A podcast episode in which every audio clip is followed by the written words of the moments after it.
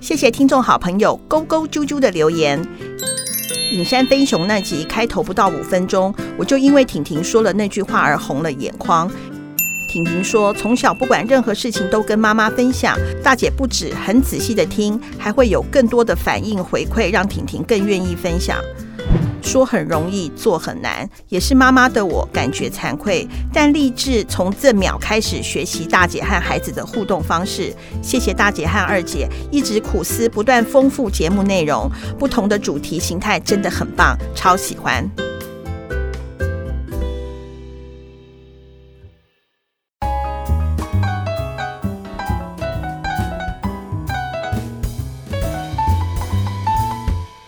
我的是顺不顺耳没关系，我是在广告界工作的大姐，我是在出版界工作的二姐。我想跟大家讲，好，其实我一开头的时候呢，我是很开心，可是我又很心急。心急的是什么呢？心急是我们这集要做的内容。那开心的是什么呢？是华仔老师来了。华仔老师，你再跟我们听众好朋友打招呼吧。嗨，大家，我是华仔老师。各位听众好朋友，不用担心，我们三个包的跟粽子一样，不用怕。我们也没有群聚，因为不是五个人，我们有超过五个人。对，我们还有紫外线杀菌。对，刚才二姐讲了那么多，是说，哎，大家会觉得是说，哎，为什么三个人录音，三个人录音的音质又是很清晰的？因为我们觉得是说，华仔老师的声音实在太好听了。然后呢，是，我觉得这个是这个是最重要的原因。我受够连线了，我真不想连线，真的是受够连线了耶！因为连线真的没有办法面对面的互动，而且连线品质又差，我们听了都觉得很矮哟。对呀、啊，像我那个名医真心话，各位听众好朋友，拜托去听一下。我不想名次太难看，真的，我每次好不容易请到医生来，就是电话连线，真的是很不好哎。没有办法看到人的表情，然后呢，嗯，而且要是又不是每一个人的声音都像我一样黄莺出谷，电话连线。声音有时候都会糊糊的，对，就补补，然后呢补补之后就要请后置尽量去调声音，嗯，我就觉得啊好烦哦，我真的是受够电话连线，然后还有就是我们现在是不是都电话连线开会？对，你讲话还要举手，你知道要按那个举手，按那个举手，那因为你要别人讲话的时候是不是要先？关静音，我有时候就是一个机子叭叭叭叭讲完就，然后那没有声音哦，没有声音哦。问 题问题是那个 moment 已经过了，你还要开声音，开声音完了之后，完了关掉之后又忘了，还忘了举手，我真是够了。对，所以我们哦，后来我就在我恳请那个华仔老师，我说华仔老师，请问你愿意来我们公司录音吗？我们只差不是无尘室了啦，真的 真的好。那呢，我们今天直接切入主题。那个主题的话呢，我就请那个二姐来念一下我们今天听众好朋友的来信，好不好？诶，这封信有点长，但是我觉得各位听众好朋友，你们一定要听完以后，应该会跟我们一样心急如焚。嗯，大姐、二姐，你们好，这是一个想找人说说话，想知道在这个岔路该怎么走的抒发文。我努力沉淀自己，让自己讲话有些条理，因为最近的我有点不知道未来该如何面对了。我今年三十二岁，是一位三宝妈。婚前跟老公开了店做生意，最后是失败收场，在我身上也背了近百万的债务。目前我跟银行协商中，是个无法跟银行往来的负债小人。但协商后，我已经缴了六年的时间，但我对未来还是很迷惘，很怕自己老年时会成为社会问题。但在去年以前的我都很乐观，觉得我很快乐，没钱没关系，孩子大了再慢慢存钱就好，至少我有个快乐的家庭，没有赚很多，但是可以沟通的老公，虽然不在计划之外，但是还是很健康的孩子。直到今年过年前两周，老公突然说，因为去年疫情开始收入减少，家庭收支入不敷出，所以开始有资金缺口，目前当务之急是需要二十八万。后面陆陆续续会有其他款项，大概是要在十五到二十万。瞬间我崩溃了，我真的不知道哪里可以借钱。最后我只好回娘家求救。妈妈当下说她借二十八万，后续她不再帮忙，但条但条件是我们的钱不能各自管，要我老公把薪水账单都交给我管理。可是从二二月过年。年中到现在六月份了，他从不曾坦白的交代到底有多少债务，甚至薪水一毛钱也没有拿回来。每次追问都是工作贴钱，还钱还掉，但中间陆续跟以前的朋友借钱周转，连我也帮他借了五万度过紧急情况。结果我还是不清楚他的财务状况。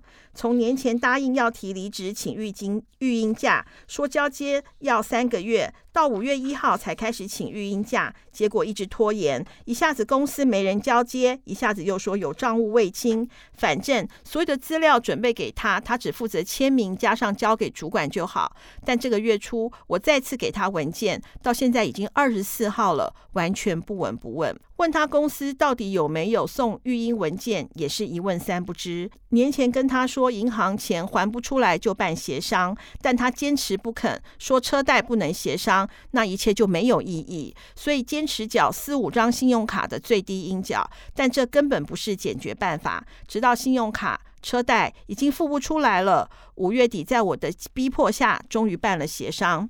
我一直确认流程，请他自己跟银行联络，甚至在公司帮他把文件列印，用自然人凭证调联征。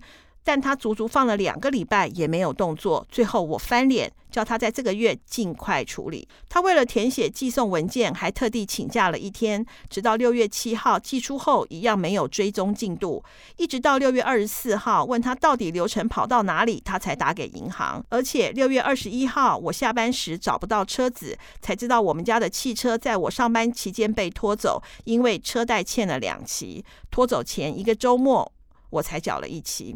现在对他的债务，我还是一无所知，只知道家里唯一可以遮风避雨的交通工具没了。总之，这半年我不断饱受惊吓。我只是一个小公司的行政，我真的不知道怎么一夜致富。现在的我随时处在一个崩溃边缘。最近连日好雨，我上班要半小时，只能向爸妈借了一台破摩托车上班。坦白说，心中的委屈真的不知道该怎么诉说。家人从婚前就很不喜欢我老公，觉得他大我九岁，但是行事不够成熟，没房没车没存款，很明显的没有规划，为自己负责。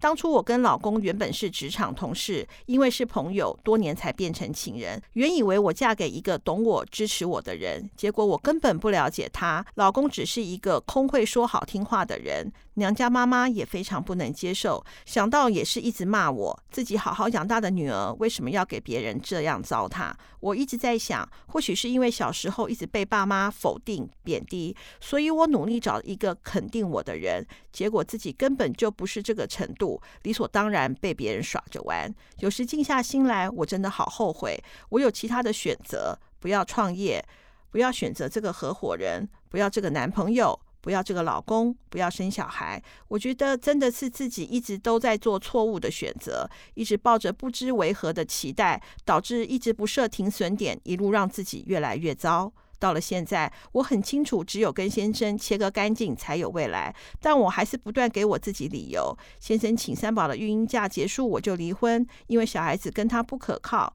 虽甚至虽然娘家愿意。让我在离婚的条件下回去。当我心底十分害怕回娘家后，每天面对的负面贬低，我在想，当初是不是因为我急着逃离原生家庭，才让自己以为离开他们会有一个很好的栖息所？实际上，从头到尾只是一个鸵鸟想办法不去面对而已。抱歉，我的内容真的很多很冗长，可是真的好需要一个客观的声音听我说话。谢谢大姐、二姐耐心看完这些垃圾话，谢谢你们。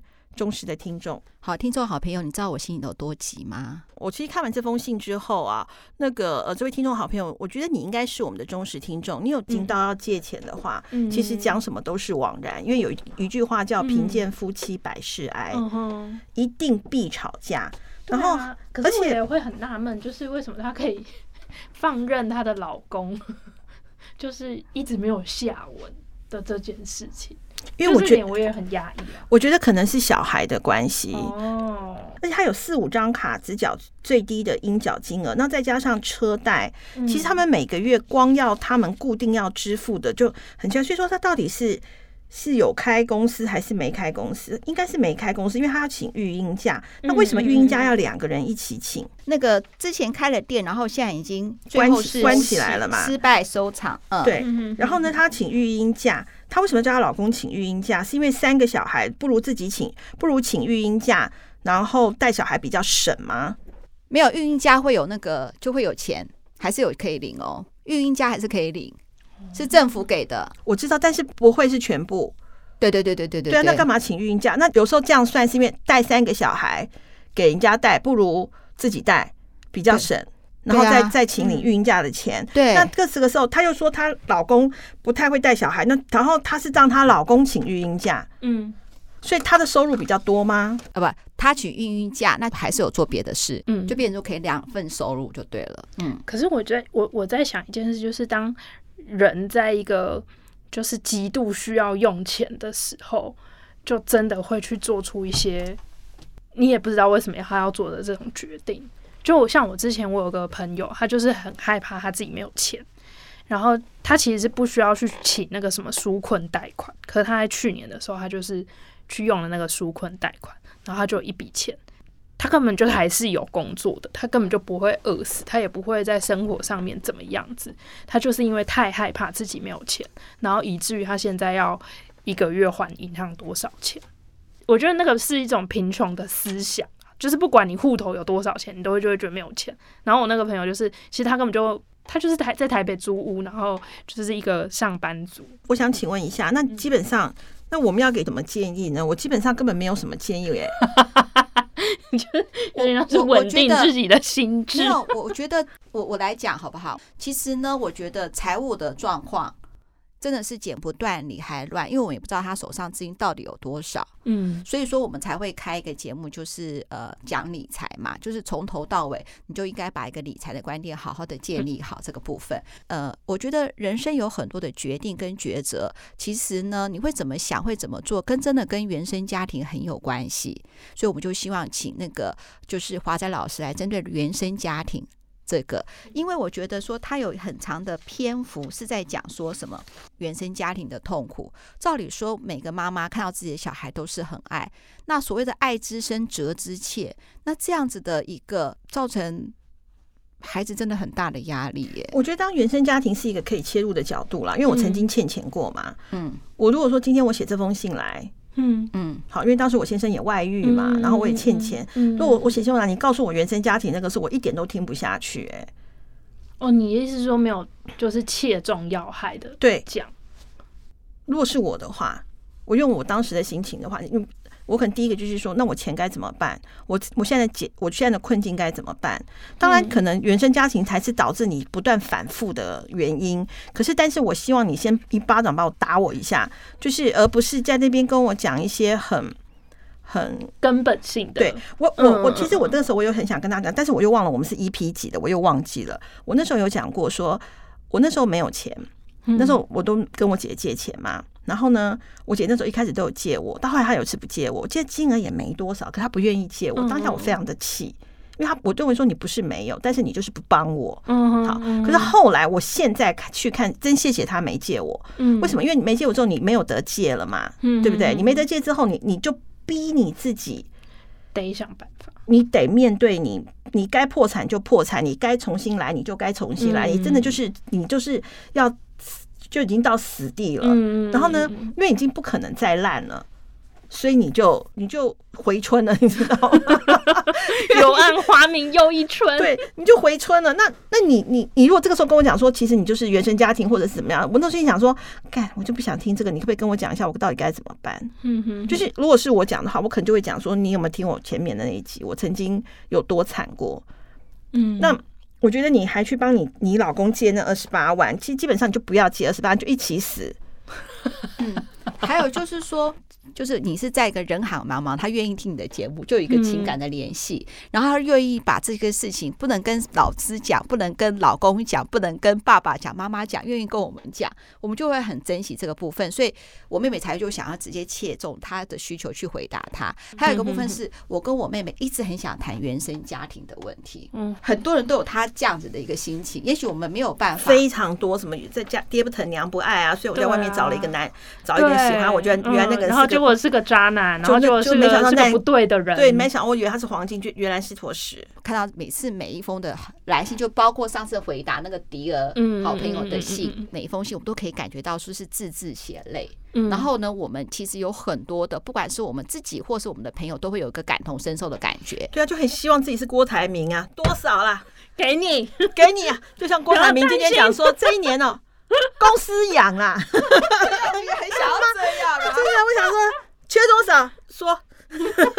我们就想要把我们看这个就好挥霍的爱哟、哦，请保留，因为我们要开始了，好不好？就开始了。所以其实我真的很想讲说，当时你老公那二十八万的时候，就大家就一起死地吧。嗯，就没事了。其实有的时候死地之后，你当然我的没事，并不是说哦你就豁然开朗了，没有，你会被大家唾弃，被大家被大家讲很难听，就是说欠钱不还的小人啊，这什么很烂啊，你甚至可能会有断掉一些关系，再也不会回复了，这些都会有。嗯，可是当你死地之后，你也会知道说，有一些人会对你不离不弃，有一些人就是你真的是对不起他，你以后要弥补他。但是也他也不会再回来的关系，一定都有，他不会再回来了。那所以你那个时候如果死地的话，你可能现在不会这么痛苦。我觉得如果是我啦，当然大姐有她其他的想法，她真她真的就是一个母爱，她要探究根源。我就不是，我就是当下爽当下用。我真的很想跟你讲，你就跟你老公讲清楚，一起死吧。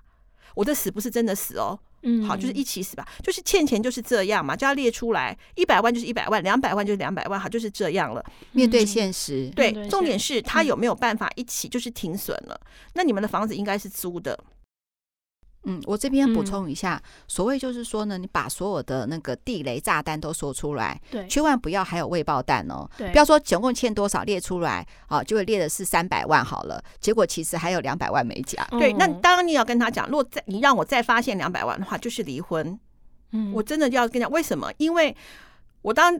大姐不喜欢我讲说动不动就让人家离婚或什么，或者离婚真的这么好吗？没有哦，我离婚一开始非常痛苦哦，绝对没有比较好哦。嗯，你当下会觉得好像云淡风轻，放屁，那是你自我催眠，觉得自己会很好，让人家觉得很好，其实一点都不好。你半夜一样空虚寂寞，觉得冷一样有哦。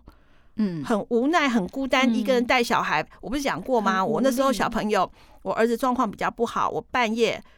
背着一个牵着一个去看病，欸，哎，对，嗯嗯，对啊，我怎么可能半夜两点说大姐来？不可能嘛！而且那个时 候我就欠一屁股，欠一屁股债，怎么好意思跟大姐？而且那时候我也很不敢找大姐，因为就觉得每次找她都好像自己是一个衰神。嗯，你一定都会经历过这一些，但是置之死地而后生，真的是这样。但是死地会有一阵子哦。嗯，绝对不会说今天死地，明天就后生了。哦，那 no no no，死地会。那这个死地到底该怎么办？你要么就是跟你老公手牵手，大家一起走死地；要不然的话，你就是你自己要走死地。你自己有没有想清楚？因为在信里头，其实我有些东西看得不太清楚。但是我真的要讲一件事情：贫贱夫妻百事哀，保暖才会有淫欲。所以你现在 欠了欠这么多钱，你大概什么想法也没有？为什么？这就，就是百事哀。嗯呃，因为你有一些东西也没有讲得很清楚。我觉得第一件事情是我的话，当然大姐跟华仔老师可能有温暖的话语。那我的话，我如果是你的话，我就是很开宗明义的就直接告诉你：第一个叫你老公把债列一列，还有你们协商的列一列，你们每个月到底要还多少钱？嗯到底要还多少钱？你说你的那个呃有在协商吗？嗯，负债不是小人，我必须要跟你讲，银行爱死你了。你他赚你多少利息呀？对呀，你是大人，你是大爷。你说老娘现在就是要还你钱，你就对我好一点。没错，真的啊，你又不是跑了才是小人，你是有 gas 的人。对呀，循环利息，银行爱死你了。其实我跟二姐跟你一样的心焦。因为我们走过这样子的路，然后我为什么要请华仔老师？那时候华仔老师第一个看到这封信的时候，他第一个反应是说，债务的事情或是有关理债的这个事情，我可能不是很擅长。我就告诉他说，我觉得我们这个听众好朋友，他有分成两个两块，嗯、第一块就是说呢，他的财务。那财务的话呢，说真的就是把它列出来，最坏的状况就是这样了。嗯，因为我告诉你哈，我们的听众好朋友，银行不会要你死。因为你死，他就拿不到钱了。他会追着你跑。对，很抱歉，我们一直用这个字，是因为我们心急。就是就像你说的，跟银行协商，他只要能够拿回来，嗯、这才是他最重要的目的，因为他要赚你的钱。对，我跟你讲了，你就直接跟他讲，比方说他现在要还一万，你就直接跟他讲说，我真的没有办法，我只能五千，你能不能把我拉长？如果你前面前面是好的的话，他是会愿意的。他如果不要的话，那就等法院来判嘛。对呀、啊，因为你已经信用破产了。其实说真的，你对我不好意思，我要这样告诉你，因为你已经协商之后，你就直接是信用破产了。嗯，那你还一万跟还五千，有有什么信用破产加信用破产加加信用破产加加加吗？根本就不可能，你就是信用破产。那这样的话，你就去跟他谈。嗯嗯，你就去跟他谈，就是我就只能还这样子。但你你只要不要不接电话，不要的，你就就是我，你都找得到我。就算他去法院，你也可以跟法官讲，我有三个小孩，我要养，我不是不还，难道不能给我一点时间吗？他每打来的每一次电话，我都有接啊。对，我觉得是可以谈的。好，这个是银行，你老公没有借地下钱庄吧？嗯，因为他突然要这个，突然要那个，我实在是很难不想到地下钱庄。那我听众好朋友，如果你有。如果是有借地下钱庄的话，这个就比较麻烦，因为你里面没有讲，这个我就舍掉不不提了。那如果是这样的话，就是把它列一列，看你们还有一个东西，就是你们每个月到底要多少钱？比方说，嗯，房租，我总要个遮风避雨的地方吧。嗯、那你这个时候就可以不要住地堡啦，就可以住细子啦，嗯、对不对？就可以是不是房租再少一点？甚至如果我讲真的，妈妈家可以住的话，能不能全家大小一起搬回来，不付房租都是一个那个哦。我好，为什么要请华仔老师来？也就是说呢，我想要问一下华仔老师，因为他有一个条件是说，他说，呃，娘家愿意在我离婚条件下回去。好，假设了，好，我先假设，因为其实我想说，有很多的决定真的必须我们听众好朋友，因为自己的事自己来做决定嘛。但是财务的事情，其实就像我那个二姐。好，我妹妹就是贺姐讲的了嘛。她就是大概把最坏的状况，你怎么样的心态都要去面对。就是呢，再怎么样，就是把伤口揭开，把伤口撕开，也要看清楚到底这个脓有多大，伤口有多深。好，就是去看它。那另外一个部分是说，因为我为什么请华在老师来的原因，是因为在里面信里头写说，呃，娘家愿意让我在离婚的条件下回去，但是呢。他心里十分害怕回娘家后每天面对的负面贬低。我当初为什么要结婚？有很多心中的纠结，说我是不是就不要老公，不要生小孩？那我当初要交这个男朋友或交这个老公，是不是为了逃离原生家庭？那其实我们也看到很多我们的听众好朋友，其他人的来信也有提到这一块，也就是原生家庭到底说我们应该是在充满爱的。情况下诞生的孩子，到时候为什么会变成这样？我相信华仔老师一定有处理这种很问题，都跟原生家庭。我想从头请教华仔老师，到底原生家庭跟我们的纠葛到底是怎么一回事？好，就是哎、欸，我想在分享这个之前，我真的是太佩服二姐了，因为我我觉得可能债务上面这个东西，我真的就是没有那么的懂。可是我觉得刚刚二姐她提供的方法其实是非常好的，就是。去把你真的欠债的东西列清楚，就是我想要跟这个听众好朋友讲的东西是，你心里面的害怕其实不会杀死你，你要把它列出来之后，你才有呃有头脑或有理智去想，好，我接下来我要怎么解决，不管是是不是还要继续经营这个婚姻，或者是好，我之后我要离婚。然后离婚之后，我要过单身的生活，还是我要过就是养三个小孩、几个小孩的生活，都是要列出来之后，然后才可以去想下一步我可以找什么样子的资源。嗯，对对对对对，好，然后。讲到原生家庭的话，我觉得这是一个很大的议题。对，然后其实我在上课的时候，其实我也会提到。那呃，这让我想到，就是我会跟学生分享的一个新，呃，就是反正我们在学那个大学修课的时候，我们就听过一个实验。那个心理学家最后，我就说，那心理学家很无聊。他就从就是野外抓了猴小猴子回来，嗯，那他就把小猴子放在一个实验室里面，有一个机器的铁，呃，用铁丝扎的那个母猴子，嗯、那这个机器那个铁丝扎的母猴子的身上呢，就有放了一个就是奶，就是母、嗯、就是猴奶这样子，嗯、那有另外一个也是用。呃，铁丝扎的母猴子，但是它外面就有一个很松软的布，摸起来感觉就很舒服。然后他就把小猴子放在中间，看看小猴子就是会去找哪一只呃假的母猴子啊。呃，现在请两位想想看，嗯、那如果说是它，不是应该是避开那个有刺的吗？会找那个有布包的，不是吗？嗯，所以有布包的有没有猴奶？没有。有布包的没有猴奶。那我的话，我想喝猴奶。对，有我我改了。按照我学生讲的话，就是有奶的便是娘。对啊，对，好，那实验出来结果就是，这个小猴子呢，它其实长时间比较多都是待在那一个用布包着的那个母猴子身上，因为。他感觉会有比较多的安全感，至少抱起来比较不会那么的痛。对啊，当他肚子饿的时候，他才嘣嘣嘣，赶快去吸一下那个母奶，然后再跳回到那个就是用布包的那个母猴子的身上。所以他劈腿了？啊，怎么这样子？两个都要啊？有一个东西叫做生存需求啊，有一个生存需求，所以其实这件事情就让我们，就让那个心理学学家也去联想到，哦，其实，在是不是在一段关系当中，其实你看，在这个呃动物的身上，他们其实在这一段关系的里面，他其实也知道，哦，一个安全感需要的东西是什么，那这个东西就是连接到原生家庭，对，对，就是其实我们。在非常非常幼年的时候，我们就知道，我们其实我觉得我们是可以分辨出来，哦，我跟这个人相处是不是有这个安全感的？嗯嗯嗯嗯，对对对对，即便只是哦肢体的接触而已。那当然，我们慢慢大了，然后。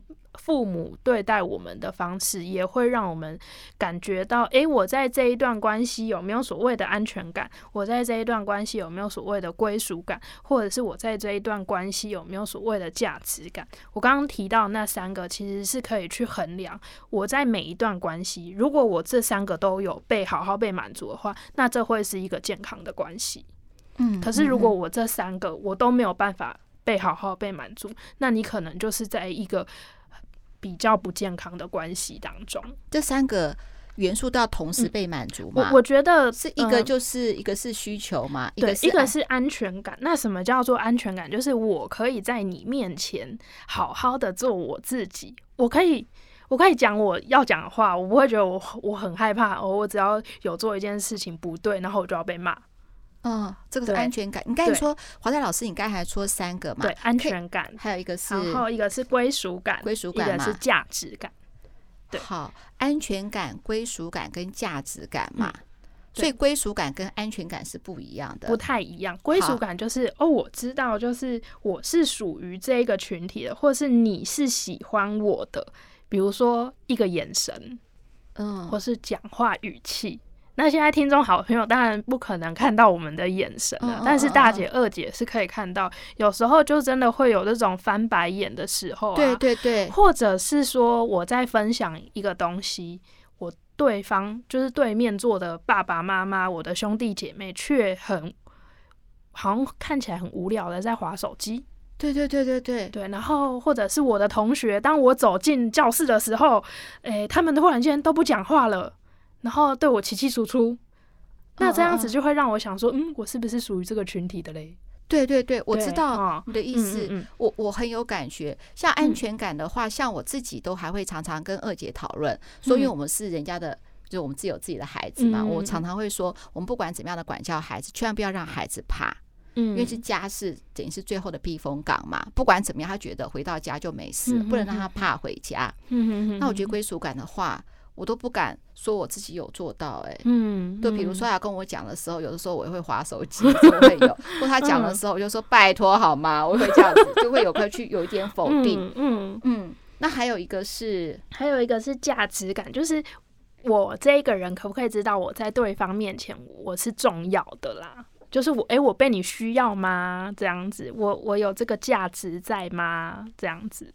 嗯，嗯对。可是我觉得，其实刚刚大姐所分享的这个东西，我觉得难免吧。就是有时候，诶，我自己也会这样子啊。比如说，哦，我的朋友在跟我讲话，我会划手机。我觉得这是难免。可是不是说哦，每一次我们都要做到一百分，而是你就去想，就是每一个人他心里面都有一个爱的铺满。我跟这个人的关系，这个爱的铺满到底有没有常常在存钱，还是常常被提款？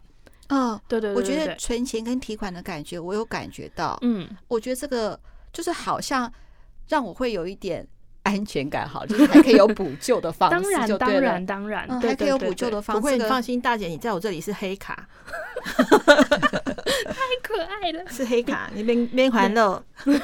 好，对，我觉得其实我这样讲我懂。那我可不可以华仔老师，我举一个实际的例子好了，就是说，你看我这个听众好朋友好了，就是说，对他的父母来说，其实他想要给孩子的是一个安全感，嗯，好，就是因为不管怎么样，就是家还是为你打开大门的，好，对，就是我觉得对父母来说，对，他以为他提供了归属感，嗯，那呃安全感，嗯，对，他以为他提供了安全感。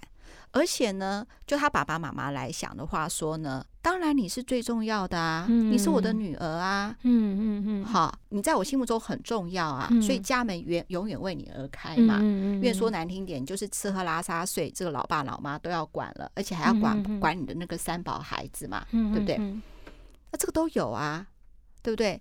然后呢，每个人不是都说自己孩子是心中的那个宝吗？对啊。所以我都有啊，好，你看哦，他爸爸妈妈来讲的话，他会说：“哎，我就是因为我想要给你这些，所以说才让你回来，我才做这些啊。”可是你看我们的听众好朋友多害怕啊！对，我，我插话一下啊，我昨天我因为我最近就是在追一个剧，叫做也是 Netflix，它总共有六季，叫做《入谋杀入门课》，嗯，它很夯的一个美剧。那呢，它里头就有讲到，因为他是一个律师嘛，然后他专门在。帮人家辩护的，所以说你会呃，就是他就有点在在教刑刑事刑案那样子。里头就有有一个妈妈，她就说她被喂了冷冻剂，然后就说被下毒，然后呢，当然凶手就是那嫌疑犯就是他的三个子女。嗯，然后呢，那到后来那个一那个律师当然就把他识破了，其实那个毒是他妈妈自己喂他自己吃的。嗯。他就是要陷害他的三个子女，嗯，他觉得他那三个子女怎么，他对他付出了所有，这三个子女就是有点背叛他，嗯哼。可是你知道他帮那三个子女分别取了一个多么难听的绰号，就是他其实我觉得就是不断的以以爱之名来霸凌我的小孩，羞辱了，对对对。然后呢，呃，我有点。我有点忘记说他怎么怎么帮正确的名字，但是我因为他的女儿比较胸部比较大，他到十四岁的时候还没有买内衣给他穿，嗯、他还帮他取了一个非常难听跟胸部有关的绰号，嗯、比方说叫你大奶妹好了啦，嗯、类似这样。然后呢，有一次他。他儿子在房间，嗯，然后呢，他就没有敲门就开了他的门。可是当时他的儿子因为青少年正在自慰，嗯嗯，好，他就叫他给他取一个非常难听的名字，叫什么？比方说好像什么呃抽动的二姐，而且他不断的拿这个话一直就变成是他的名字。然后呢，他的另外一个大厂是说他是一个蠢蛋，还是比方说叫你蠢逼大姐，他就永远就这样子叫你蠢逼大姐、大奶妹，用这样子来去叫他的小孩。那我想问华仔老师，为什么妈妈？会这样做这样子的事情，他觉得一针见血的讲，难道你没有吗？就是他讲话，就是他就是一个讲话很尖酸刻薄的人。但是同样的，他该付出的他也有付出哦。他开了一家店，他的三个小孩都在里面。嗯、就是他认为我付出了我的所有，我都我我把我的所有我经营的店都给你们啦。对。然后呢，有一次他的往来的 email，他发现他的小孩会拿他开玩笑，就比方说，嗯、呃，那好啦，那就拿妈的人皮给你做大衣好了。好，类似像这样的话，就是。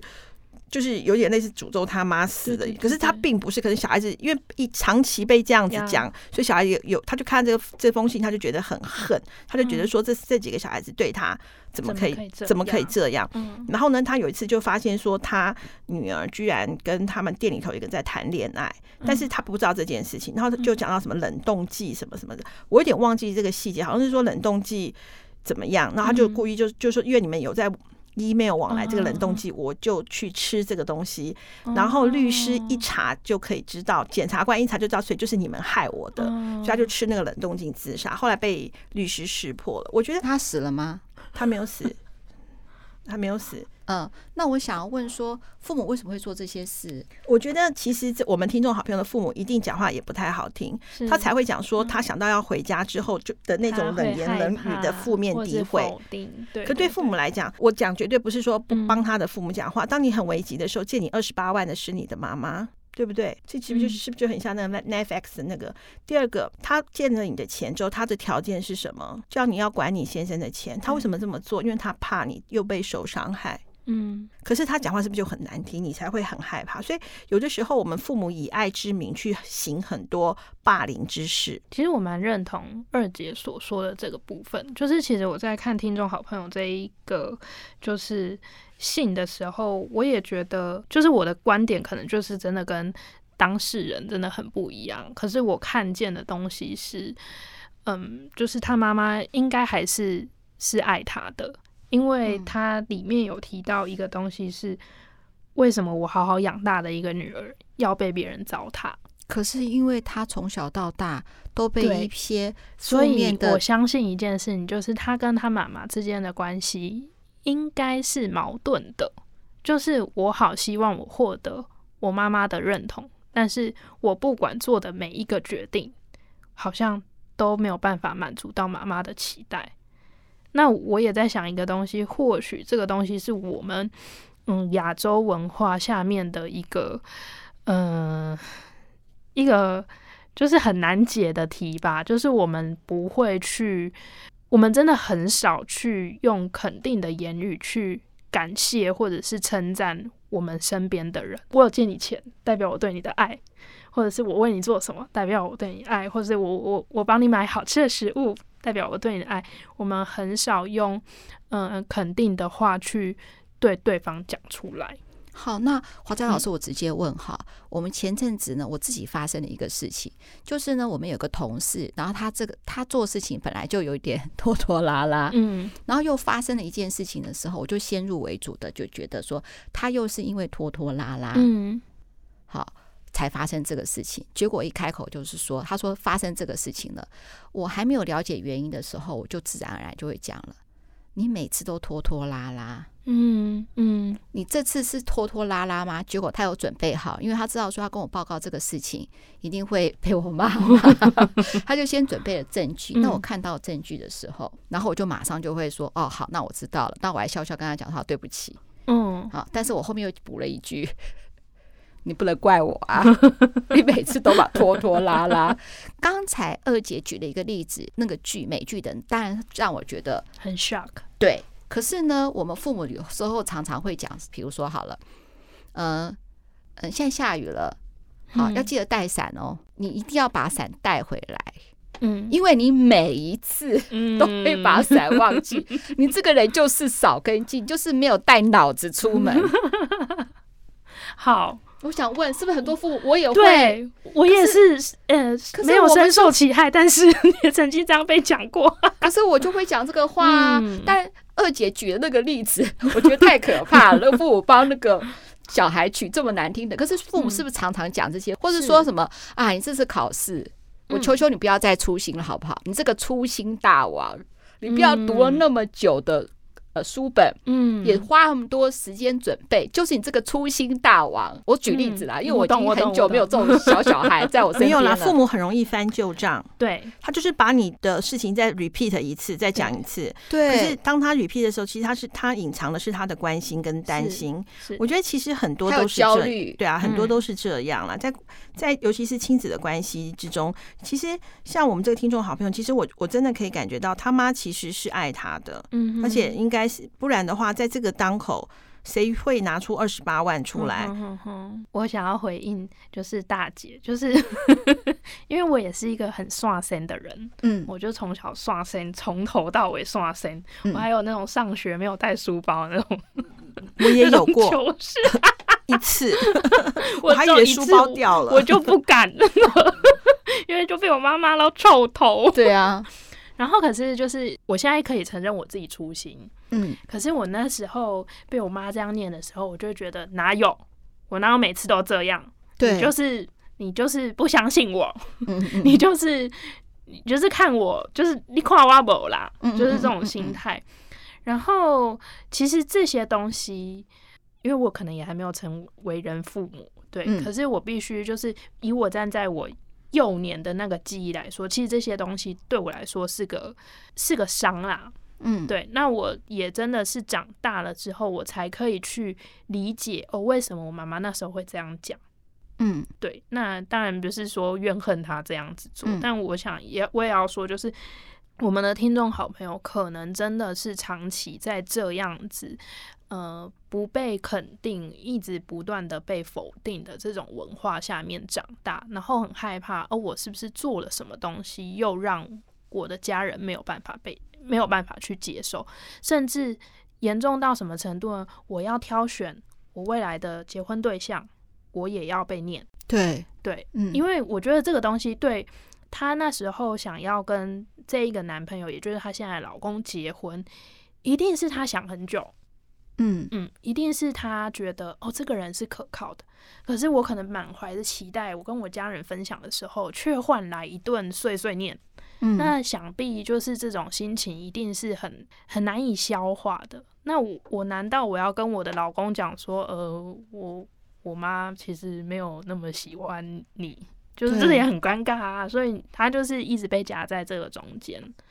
那呃，我这边我想要分享一个，就是我今天我我在准备这个东西的时候，我想到了一个，我那时候第一年上就是我们系上的课的时候，那个老师在分享一个东西，他就说呢，人的英文叫做 human being，嗯，对，可是华人文化常常会把人解释成 human doing，doing 就是做，嗯，对。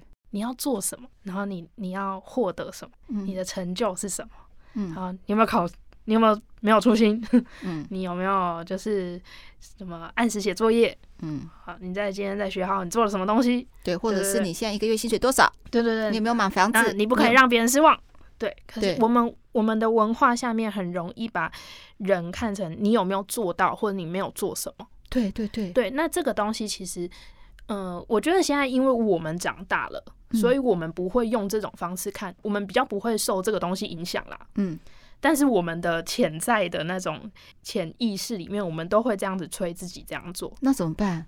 那所以要刻意练习啊。那我们回来 回来到 human being，就是你可不可以好好把你自己当一个人？嗯，对，这很难哦。对啊，怎么样做？就是 你就 我我觉得。呃，一时半刻我我没我很难去解释，或者是有策略性的。你看，这又是有策略性的，要怎么做？要怎么做？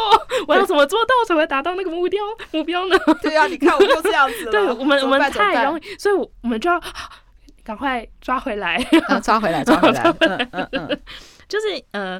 也要分享，就是哦，我我想要说，就是那个系上老师叫做吴丽娟，对，丽娟老师，丽娟老师有自己就是开发出了一个新一个理论，叫做无视凹洞，它有点像是 U，嗯，那有问题，然后就会有情绪嘛，比如说我问到我我们亲中好朋友遇到这个东西，非常的失落，然后非常的不知道该怎么办，然后还要抱着很像很丢脸的那种心情，然后回到家里面好像被看不起，这叫情绪。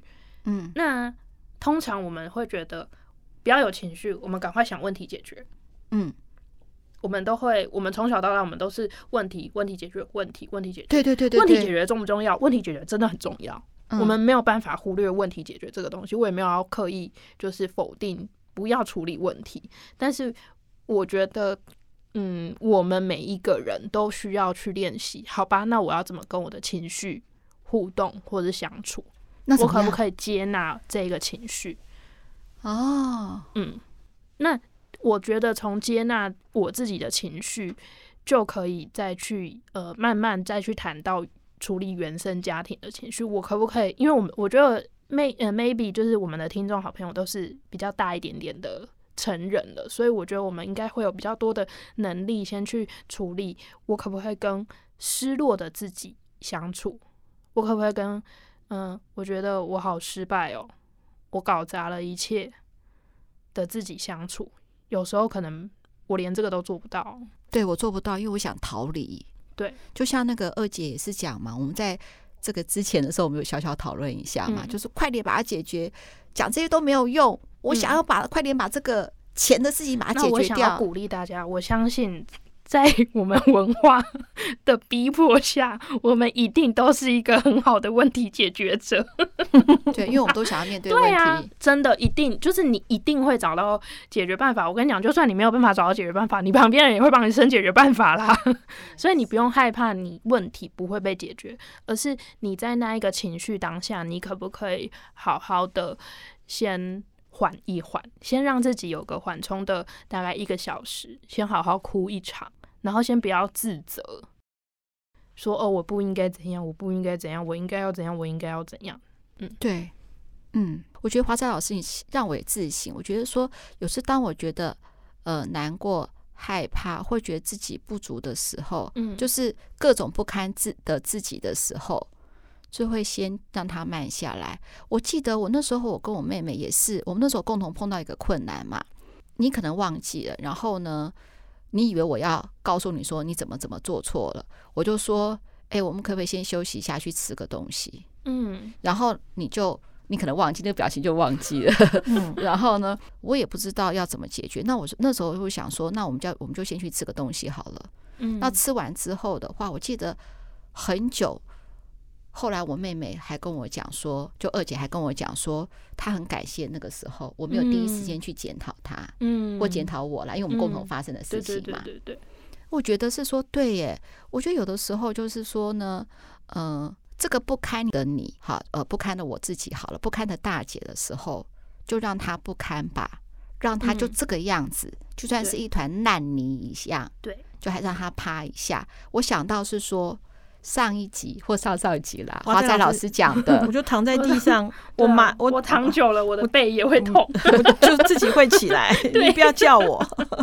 对，嗯嗯，没有啦。其实让我之前不是讲过，说我也有一段我人生非常低潮的时候，那时候我不喜欢自己，到我不愿意照镜子哦。嗯，我觉得那那那段时间，整个整个人整个捧起来的，因为你因为你不喜欢自己，你就相对的你就不会装扮自己。对，好。那我可以给这位听众好朋友一个建议，就是如果你当你不喜欢你自己的时候，你就装扮你自己。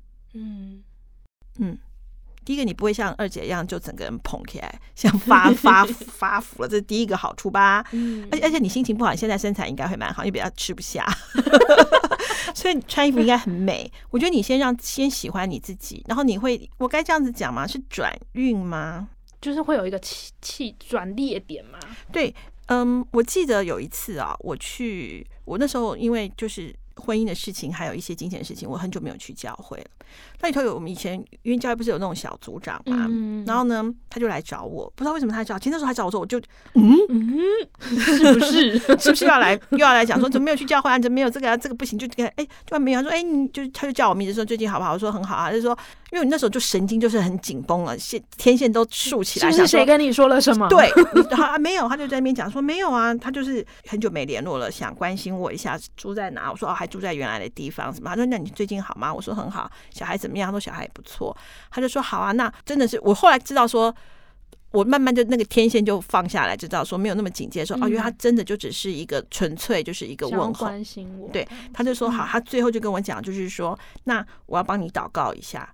嗯，好。那他就他当时他祷告完之后，其实很快，就是大概三四分钟祷告完之后，那我们当然就是阿门完之后，他就挂掉，真的就是这样子而已。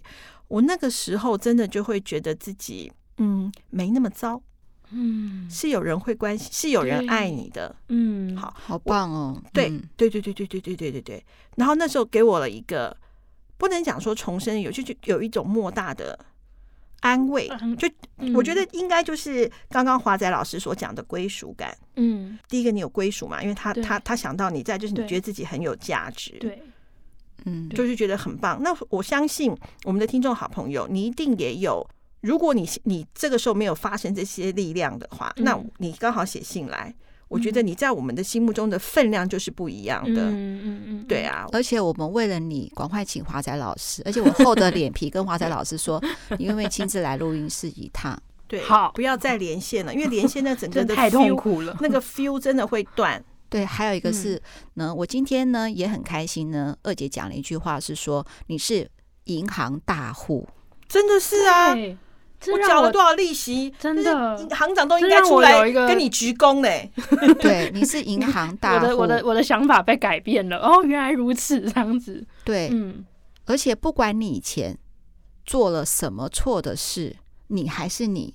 对，你在我们心目中，你就是我们的真爱，我们的听众真爱。对啊，而且我真的要讲一件事情，你真的很有 guts 哎、欸啊，你没逃哎、欸，你没有躲哎、我承担起没有错，我确实是经营不善，所以我负债了。我既没逃，二没躲，我好好跟你协商，我是要还钱呢、欸。对啊，而且他有最珍贵的宝贝，三宝妈，三个健康的孩子，真是棒。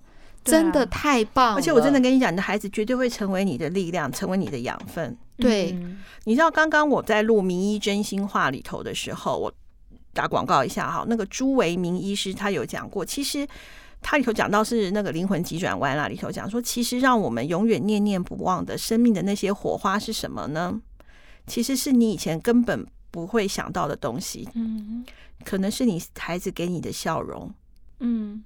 他看到你抱着你叫你妈妈，妈妈，我最爱你了，嗯，对不对？可能是你夏天吃碗吃的一碗冰，你当下觉得非常的舒爽，或者是你回骑摩托车回家，你现在不是骑个破摩托车吗？二姐也骑过一个破摩托车，我从新店安坑要骑到南南港。够远吧？对，够远吧？但是我我记得那一次的晚上，我回来骨头都觉得还是冷的，怎么盖被子都不会热。嗯，我永远不会忘记我那两个小孩马上过来抱着我一起睡。你知道小孩子的体温非常的高，你一下就热，热到后来你脚得伸出去，因为太热。可是的那个温暖，对，这就是我生命的火花，你一定也有。对呀。火花可能老公给的是火爆，那个是另外，我们不谈。你生命的火花一定有，所以你一定有你继续走下去的养分。是不是名医真心话很好听呢？各位听众好朋友，记得听哦。好，那还有是说呢，有时候安全感呢是，也许是你很害怕的地方，嗯，但是它确实可以有一个遮风挡雨的地方，嗯，你用可能别人说真的。还求还求不到，我真的没有钱，真的要被房东赶出去了，真的要餐风露宿了。所以说呢，还有一个地方，还有一个可以栖息之地。好了，嗯嗯，虽然冷言冷语，你就把它当做是付房租好了。我我这边突然间想到一个，我跟我爸，诶、欸，应该是前年什么时候的互动。就是呃，应该是说我我爸爸是那种很不会表达爱的那种传统男性，传统台湾男性。嗯，对。那有一天我不知道在讲什么东西，然后又开始翻旧账，就说你就是爱生气啊，念你几句，然后你就就是那种就是又傲嘟嘟，然后什么什么之类的。嗯嗯。我之前会很生气，然后哦，前情提要一下，我爸是那种就是很不会表达情感。我就会跟他讲说，可是我就是在对于哪一件事情很生气，他的回应是：你不要感觉到生气，你就不会生气啦 的这种人，那你更让人生气。对，然后我我之前听到这个东西，我就会啊，就是你在讲什么东西这样子，呃、你就是因为怎样怎样，所以我现在才感觉到怎样怎样。呃呃呃，对对对。可是好。回来到我刚刚分享那个故事，我忘记在讲什么，他就开始就是又在那边讲我以前的不对、不好等等的，然后我就那时候我就鼓起勇气来说，可是我现在不一样啦，嗯、我现在也在学嘛，然后可是他还是他还是就是在那边一直讲、一直讲、一直讲，然后我就突然间悲从中来，然后我就哭了，对，我就哭了，然后我就说，那你这样你还爱我吗？好了，好，完了，完了，完了，我爸就受不了了。我爸就突然间意识到，他好像讲错话了，对，他就赶快收手。对对对。可是我觉得，不是说他情绪勒索吧，不是说每一次都用这一招，而是我觉得我很感谢那一次的自己，我没有把这个委屈憋住，我直接问他：如果我还是这样子，你还爱我吗？可是我觉得那个东西，而且我那时候已经二十。五岁以上喽，嗯，就是我，我觉得是我过去我都会很憋住，就是我就会用头脑告诉我自己的心，就是我爸一定是爱我的，我爸一定是爱我的，他就是因为不知道怎么讲话，所以他才会这样讲话。可是我那一次是让我自己的情感先冲在前面，嗯，很好，对。其实我之前有跟二姐有做一期节目嘛，就是说，如果呢不是回嘴，你一定要告诉你父母的感觉。嗯、有的时候父母刹不住车的时候，你要说你现在让我很难过。嗯，我觉得要讲嘛。你还记得是 EP 几吗？你忘了没关系，我真的是我真的是忘了，完蛋了。我们以后马上 EP 每个都要这样拿下来，因为我们常常会，所以各位听众好朋友要反复听，因为真的是太好听了，字字珠玑。好，那华仔老师，我还是想问你，嗯，就是说呢，如果我有三个铺满嘛，就是安全感、归属感还有价值感嘛，这三个铺满，那我们当然期望有人从我这边丢钱进来，让我感到满足嘛。我有可以，我可以自己丢钱吗？当然可以啊！怎么丢钱？就是你对你自己嘛。嗯，就是你，就是有点像是好。哎、欸，我记得我有说过，就是我第一次来的时候，有点像是我照着镜子，我去肯定我自己。啊、哦，对，对，对自己讲话，这就是嗯，就是我同时可以帮这三个扑满头前。对，我可以，我可不可以，我可不可以去呃跟我自己相处，跟我自己互动？哎、欸，这个东西也让我想到。这是一个负面的例子啊，可是用负面的例子就去来，就是回应，就是就是大姐讲的东西。我国中的时候，就是国中小女生嘛，就是对于感情就是会有一个憧憬，对对。可是我那时候其实应该算是自我形象不太好，嗯。当有追求者或者是哦，这个人是不是有喜喜欢我那种？呃，追求者出现的时候，我就会开始在我心里面问我很多问题，就是他为什么要喜欢我？他难道不知道我自己有我这个人有多么糟糕吗？我脾气不好，然后又长长得怎样怎样，又长得怎样的？我完全在对我自己讲一些很负面的东西。嗯嗯，对。那其实这个东西就是我在对我自己的那个铺满拿钱，一直拿走，嗯嗯嗯，一直拿。可是我真的觉得你很好，你知道我多坏吗？多坏！我那时候你知道，你真没水准。我那时候真的是想要跟那个时候的无知的我捶我自己，然后跟当时那些青春的孩子们、男男孩们说抱歉。我就就以我们那个年代嘛，会写情书，嗯，我会把他那个错字圈起来，然后也就罢了。我会拿给他们班上的同学 说，你叫他拿给，因为我们我们那个时候是男女分班。OK，神经病吧？自己又好到哪里去呢？请容许我，不是不是，可是因为我我跟那个二姐的那个原生家庭也也也是一样嘛，我们是同父同母的废话。对对对，我我是要讲的，我要表达的意思是说，你看我当我有人来追求我的时候，我会用差不多是跟呃二姐，就是会变得就是变得很严肃，然后呢就一副就是说，嗯，好像有点看不起人家。其实，在我心里头是。没有这个感觉的，嗯，其实我爽死了，对啊，对，就该是说，应该是说以前那个华仔老师有提过嘛，嗯，就是说对于亲密关系这种的相处还是很不了解，是不知道如何自处的，我觉得。可是我我可是我我我觉得我还蛮快就反转了，我高中就没有这样。